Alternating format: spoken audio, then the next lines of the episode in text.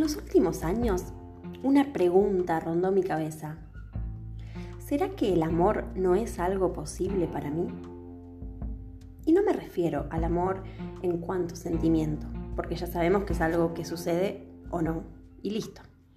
Me refiero a las formas que pueda adquirir ese amor. Lo que yo veo es que el amor sigue siendo posible solo cuando encaja en los viejos parámetros, en las viejas estructuras o en las nuevas formas vigentes y aceptadas de vincularse. Pongo ejemplos. Viejas estructuras. Somos novios o tal vez no usemos la palabra, pero tenemos una relación que conocen nuestros amigos y familia. Nos vemos siempre, compartimos casi todo, tenemos proyectos juntos. Entre los planes puede estar convivir, tener hijos o la decisión de no tenerlos, incluso formalizar con un matrimonio. En esta vieja estructura está implícita la idea del engaño. Es algo que puede suceder. Para mí es un fantasma que recorre todas las relaciones. ¿Quién no fue engañado alguna vez? ¿Quién no engañó?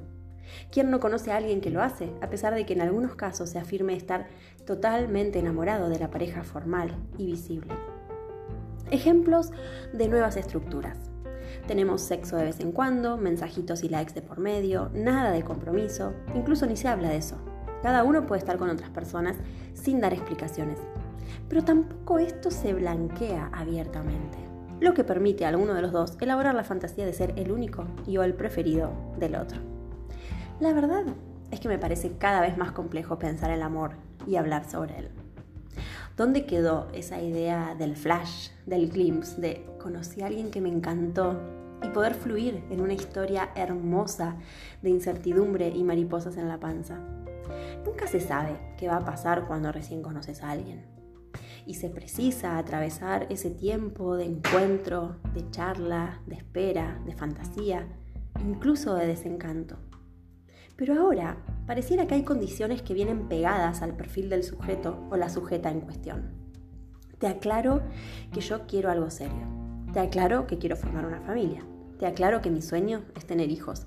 Te aclaro que en este momento no me interesa comprometerme. Te aclaro que no tengo nada para ofrecer. Te aclaro que solo quiero tener sexo. Te aclaro que estoy en pareja y no me pienso separar. O cuando no llegas ni siquiera a la instancia de charla, parece bastar un mensaje para tirar onda y terminarlo con un, bueno, espero a que me digas algo.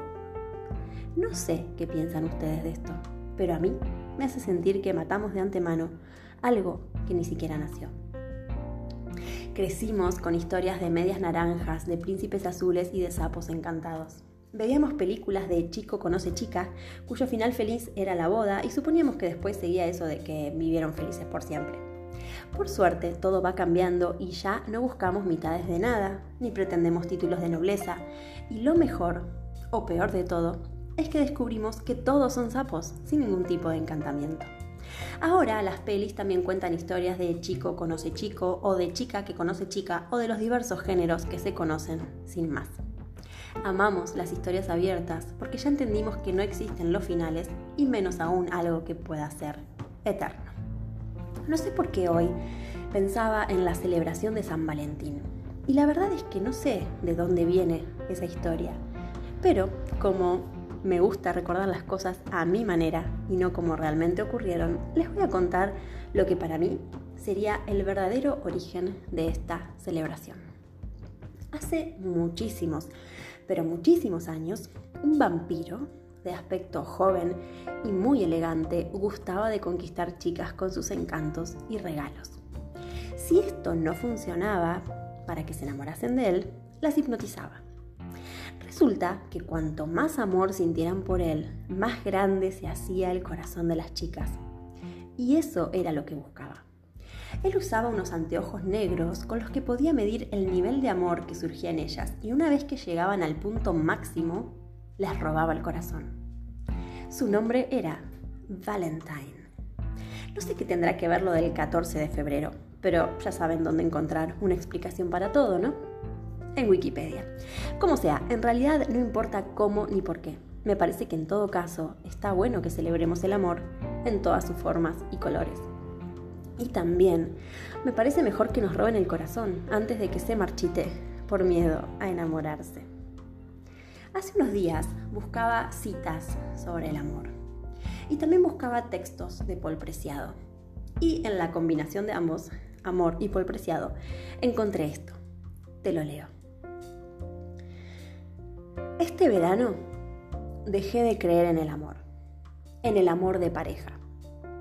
No fue algo progresivo, fue un golpe seco. El orden de mis ideas cambió y mi deseo se vio radicalmente modificado. O quizás fue al revés. Me descubrí deseando de otro modo y las ideas cayeron por su propio peso. Aunque soy con respecto a toda teología ateo y en filosofía metodológicamente nominalista, el amor había hasta entonces resistido la hermenéutica de la sospecha y el acoso de la deconstrucción. Por el lado de la virtud, la retórica del amor persistía en mí como un resto neoplatónico de años de entrenamiento metafísico. Me afectaron también sin duda las fanfarronadas de San Pablo, que se leían en las bodas católicas, quién sabe si como palabras de ánimo, como mandatos o como conjuros. No tan lejos de San Pablo como debiéramos, en las micropolíticas gays, lesbianas y trans se hablaba del derecho a amar, y volvía como un rumor la afirmación de que lo importante es que dos personas se amen, aunque sean del mismo sexo.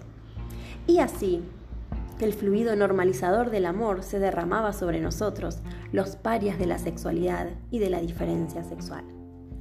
Si es cierto, ¿para qué negarlo?, que todo empezó cuando me separé de la persona con la que había imaginado vivir para siempre. Fui con ella hasta las últimas consecuencias de la ideología del amor, abrazando todos los efectos secundarios de su sistema material y discursivo pero nunca hubiera llegado a hacer del campo de dolor que creó la ruptura un aparato de verificación que sirviera para algo más que para destrozar mis mañanas.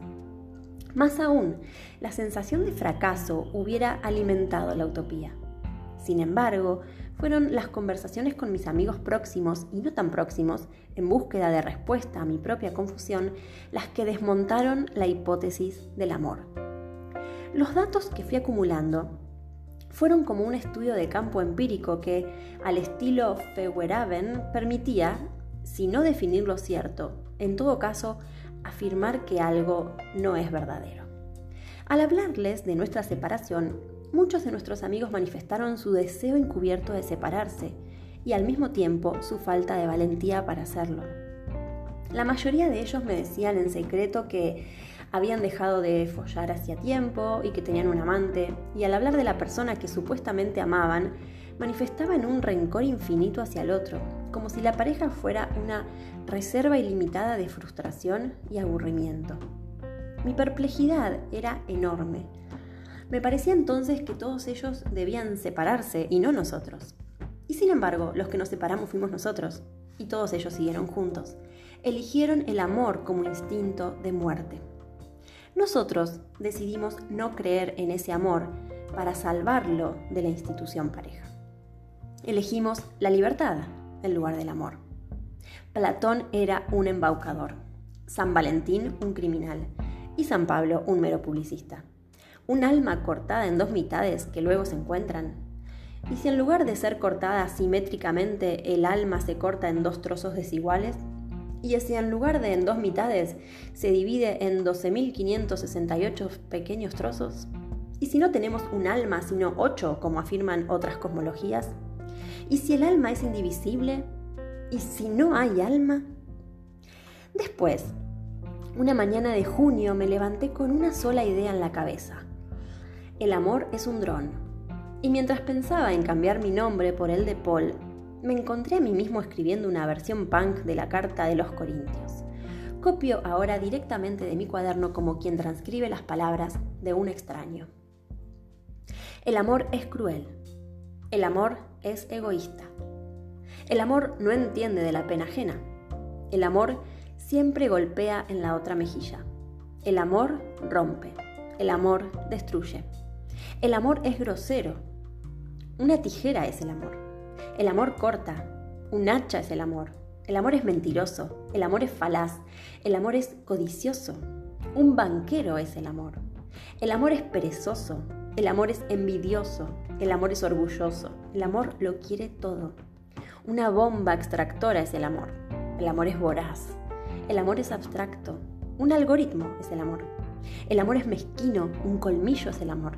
Leviatán es el amor. El amor es soberbio, el amor quema. Una mecha es el amor. El amor es agresivo, el amor es colérico, el amor golpea. Una guillotina es el amor. Un látigo es el amor. El amor es caprichoso. El amor es falso, el amor es impaciente, el amor es envidioso, el amor no conoce la moderación, el amor es vanidoso, el amor es un dron y San Valentín un GIF que se divierte disparándonos a través de una pantalla. El amor no es un sentimiento, sino una tecnología de gobierno de los cuerpos, una política de gestión del deseo que captura la potencia de actuar y de gozar de dos máquinas vivas y las pone al servicio de la reproducción social. El amor es un bosque en llamas del que no podrás salir sin haberte quemado los pies. El fuego y la piel calcinada son las promesas de San Valentín. Cógelos y corre. Eso es lo que hicimos nosotros. Destrozar la ficción normativa del amor y correr. Cada uno a su manera, desde la precariedad, intentamos ahora inventar otras tecnologías de producción de subjetividad. Y ahora que ya no creo en el amor, por primera vez estoy preparado para amar. De forma finita, inmanente, anormalmente. O dicho de otro modo, siento que empiezo a prepararme para la muerte.